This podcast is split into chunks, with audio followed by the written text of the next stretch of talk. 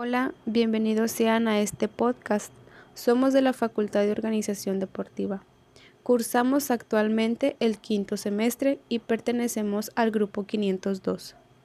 El equipo está conformado por Paola Michelle López Gutiérrez, Lizzie Damaris García Vite, Ángel Antonio Ríos Reyes y su servidora Laisa Maribel Muñoz Amador.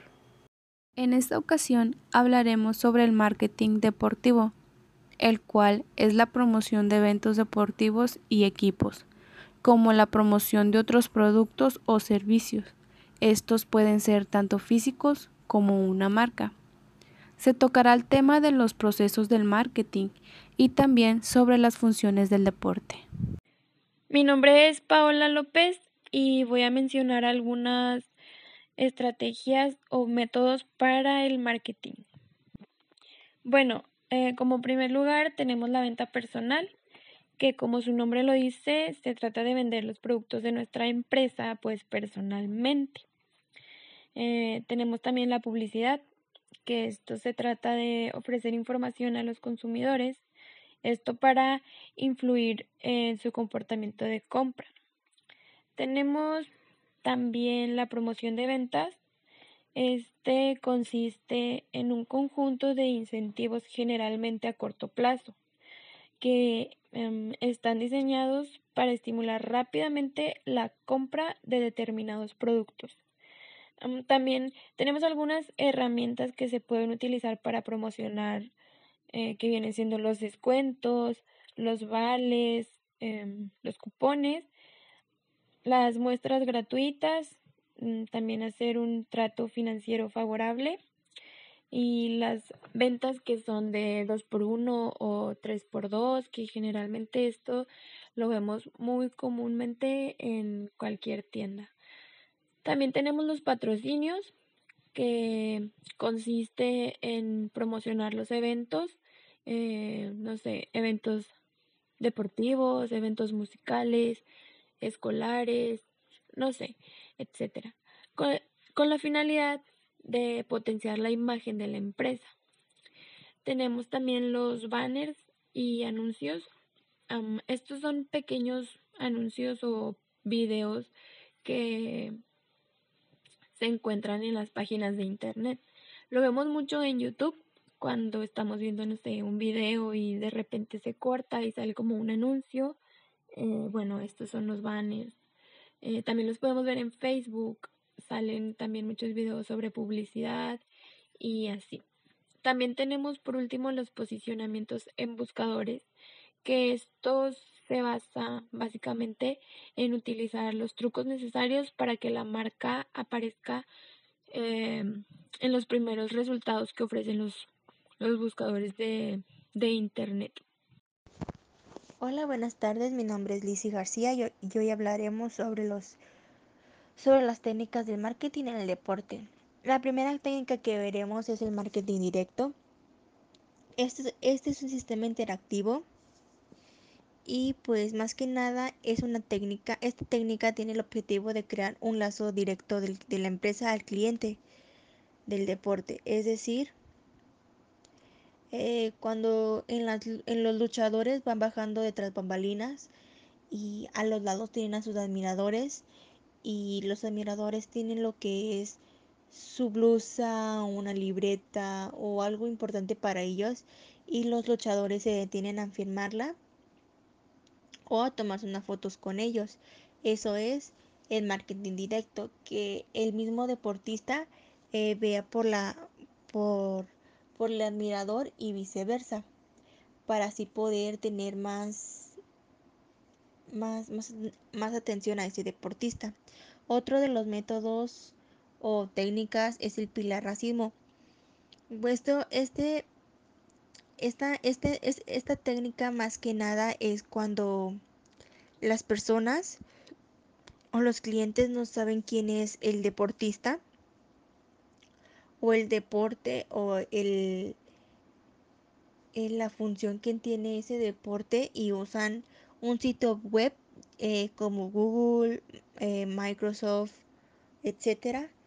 Y pues más que nada esto los ayuda a darse una idea de, de qué están tratando, ya sea por, eh, por un futbolista, un, un, equipo deportivo, un deporte que no saben, ellos, ellos se apoyan a través de la, de la plataforma de Google y se pueden apoyar.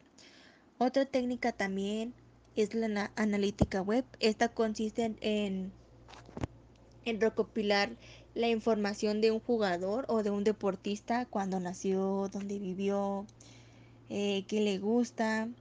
Y, se, y estas la pueden hallar a través de, de, muchas páginas de internet, como Wikipedia o, o, páginas así a través de Google. Y, y pues así los clientes saben un poco más sobre esa persona. Muchas cosas que ponen a veces no son ciertas sobre los jugadores, pero pues así van adquiriendo más experiencia en saber qué, qué plataformas usar o no usar. Otra de las de las técnicas es el, la búsqueda de referidos. Esta consiste cuando las tiendas eh, las tiendas de los, de los clubs eh, tienen buscan más clientes. Eh, aquí hacen por decirse descuentos o por la mercancía de los jugadores o dan otro tipo de beneficio, ya sea como tarjetas de regalos, eh, descuentos del 50%. Y más que nada esto los ayuda a conseguir más patrocinadores y más clientes para que puedan comprar la mercancía. Otro de los de, los, de las técnicas es el, el podcast.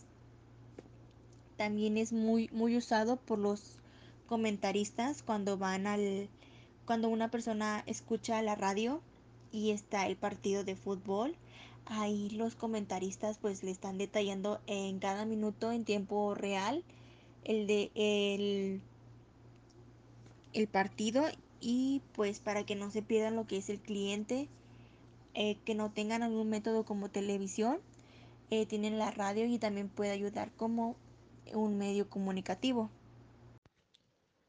Mi nombre es Ángel Ríos y voy a explicar las principales funciones del deporte.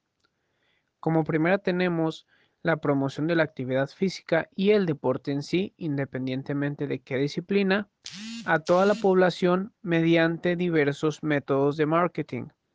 Bien puede ser el caso del fútbol profesional, cuando se está transmitiendo en vivo cada fin de semana para que llegue a los espectadores de esta manera llama más la atención desde el siglo pasado.